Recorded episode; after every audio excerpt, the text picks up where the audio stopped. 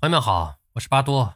北京时间十二月十八号二十三点，举世瞩目的世界杯决赛在卢塞尔球场展开巅峰对决，阿根廷大战法国。本场比赛的主裁判是波兰人马奇尼亚克。最终，阿根廷队点球大战四比二，总比分七比五，力克法国。时隔三十六年，再捧大力神杯。梅西本场比赛首发出战，迎来了他个人世界杯的第二十六次出场，超越马特乌斯，成为世界杯历史的出场王。另外，今天的比赛，天使迪马利亚是重返首发。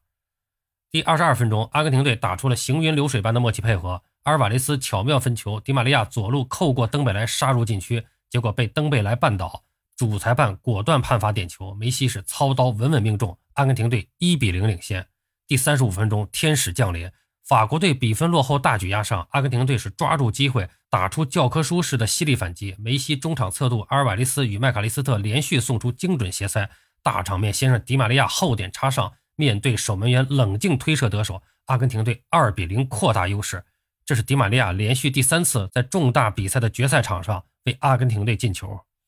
第四十分钟，两球落后，法国队迅速做出了调整，连换两人。科洛穆阿尼和小图拉姆是替补登场，换下登贝莱和吉鲁，但阿根廷队还是带着二比零的比分进入了下半场。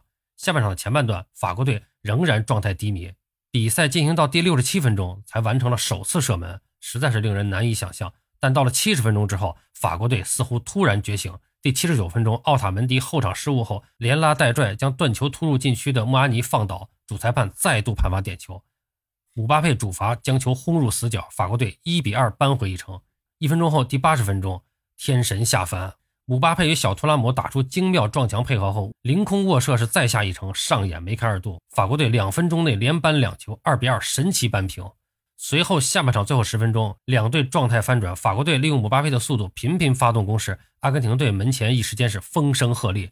最终九十分钟，双方战成二比二，进入加时赛。加时赛中，双方都是多次错失机会，特别是阿根廷队的老塔罗连续错失必进机会。第一百零七分钟，老塔罗再度得球，小角度劲射被洛里扑出，梅西跟进补射，一箭封喉，阿宾阿根廷队三比二领先。但是第一百七十七分钟，阿根廷队后卫蒙蒂尔在禁区内手球送点，姆巴佩点射命中，上演了帽子戏法，法国队三比三再度神奇扳平，比赛最终还是被拖入了点球大战。随着比赛最后时刻，阿根廷队马丁内斯奉献神扑，挡住了法国队的又一次必进机会，将比赛拖入了点球大战。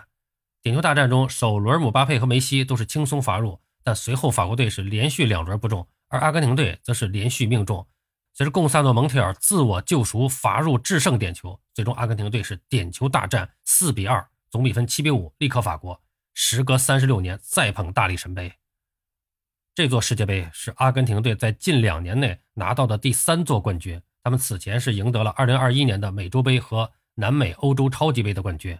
法国队的姆巴佩在决赛中是独中三元，在本届杯赛中共打入八球，拿下金靴。而本场比赛打入两球，本届杯赛中共打入六球的梅西则是获得了金球奖。同时，凭借在本届杯赛上无与伦比的出色发挥，可以说梅西是正式封神，加冕球王，毫无争议。